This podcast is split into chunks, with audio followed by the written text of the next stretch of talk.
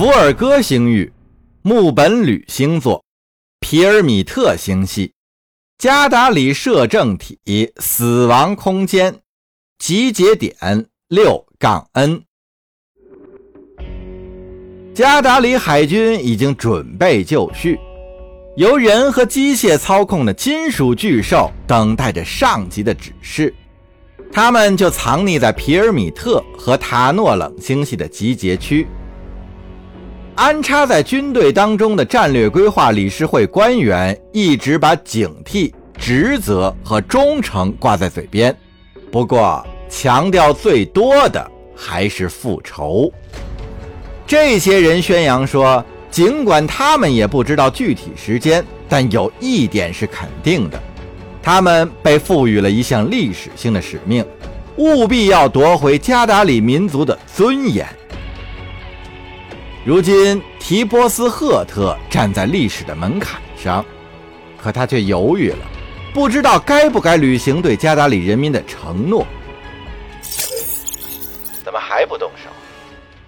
经纪人已经在催促了。难道你竟敢临阵退缩吗？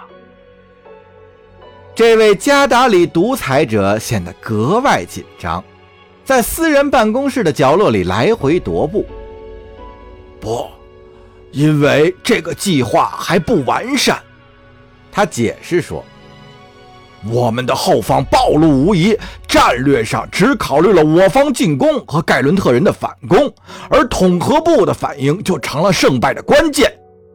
超级集团想再等一段时间，训练部队。”构筑防御，不管他们怎么想。话没说完，经纪人的声音突然低了下去，仿佛咕噜一声喝了什么，然后才继续说道：“提波斯赫特，我把一个国家交到了你的手上，你总得给我点回报什么的吧？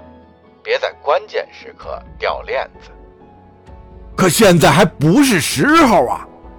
提波斯大喊一声。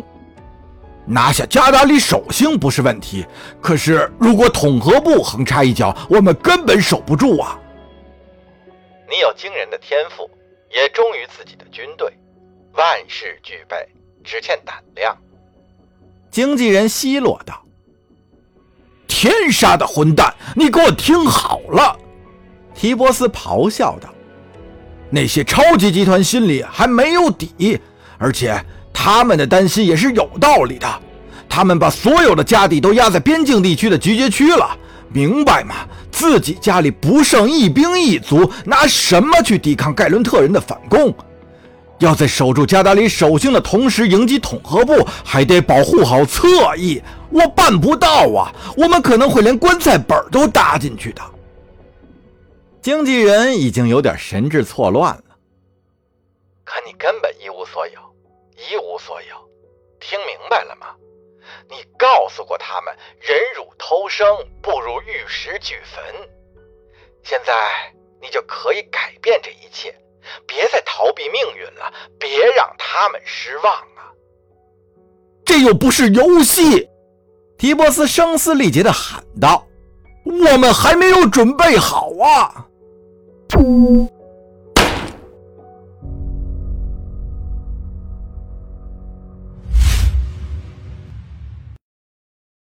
金纳泽星域，盖伦特边境地区，伊恩奥斯塔星系，盖伦特联邦主权。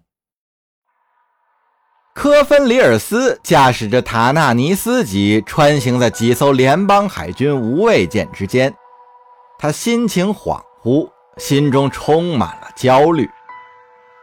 在巡逻边境的同时，他也在密切关注着指挥频道里的情况。几乎没怎么留意飞行在自己两侧的僚机，他的心思全都记挂在通往加达里空域的星门上，担心有什么东西会从自己眼皮底下溜过去，也不知道星门那一头的敌军会有什么动作。这支截击舰小队都是些雄心勃勃的年轻士官生，正所谓初生牛犊不怕虎。尽管肩负着异常重大的责任，他们却不知道该如何应对突发事件。或许他们就是想让我们这样紧张兮兮的呢。科芬暗自思忖。不管怎么说，我们毕竟屠杀了数十万加达里人，还蓄意谋害了他们的民族英雄，他们完全有权利蔑视我们，谴责我们对他们造成的破坏。科芬拉起机身，远离联邦旗舰。几艘僚机一直跟他保持着完美的队形，想给他留下好的印象。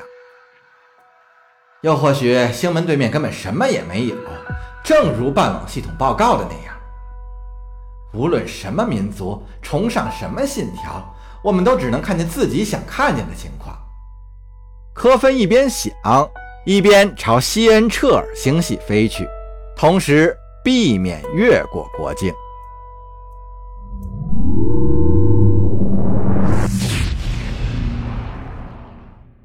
极乐西斯星域。圣地星座，尤拉星系，行星九，统合部办公署。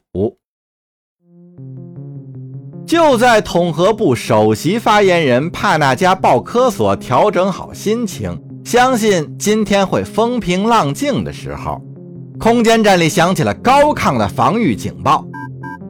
鲍科索通过通信频道联系上了第一帝上将卡贾尔斯埃拉达。若干艘带有平民标识的船刚刚从尤拉消失了，上将报告说，但他们并没有离开本地，也没有被摧毁的迹象。你认为他们隐形了吗？鲍科索严肃地问。我们正在搜索，上将向他保证。别慌，这没有什么大不了的。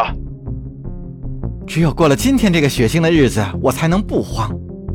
鲍科索说道：“还有没有别的什么事儿？”艾拉达还没有来得及回答，通信指示灯就熄灭了。工程师急忙跑到指挥中心去检查故障的原因。主屏幕上的画面突然一变，那恰恰就是米马塔尔大使首次露脸的地方。这不是我们的问题！一名工程师嚷道：“不知道是谁干的。”又是凯坦扬，他背着手，身穿共和议会的袍服，站在荧幕前。说出你的决定吧，首席发言人阁下。凯坦扬发话了，镜头从凯坦的全身聚焦到他的面部。鲍科索很清楚自己想要说什么，这话已经在他心里预演了千百遍了。杨先生，凭借统合部协议认证以及本机构各成员国依法赋予我的权利，我在此宣布：由于直接触犯统合部多条法令，你已经成为本机构的敌人。现在正式下达逮捕令，如能尽早自首，法院会酌情予以宽大处理。开坦阳什么都没说，表情也是波澜不惊。然而。他的眼角涌出了一滴泪水，沿着脸上沧桑的沟壑缓缓滚。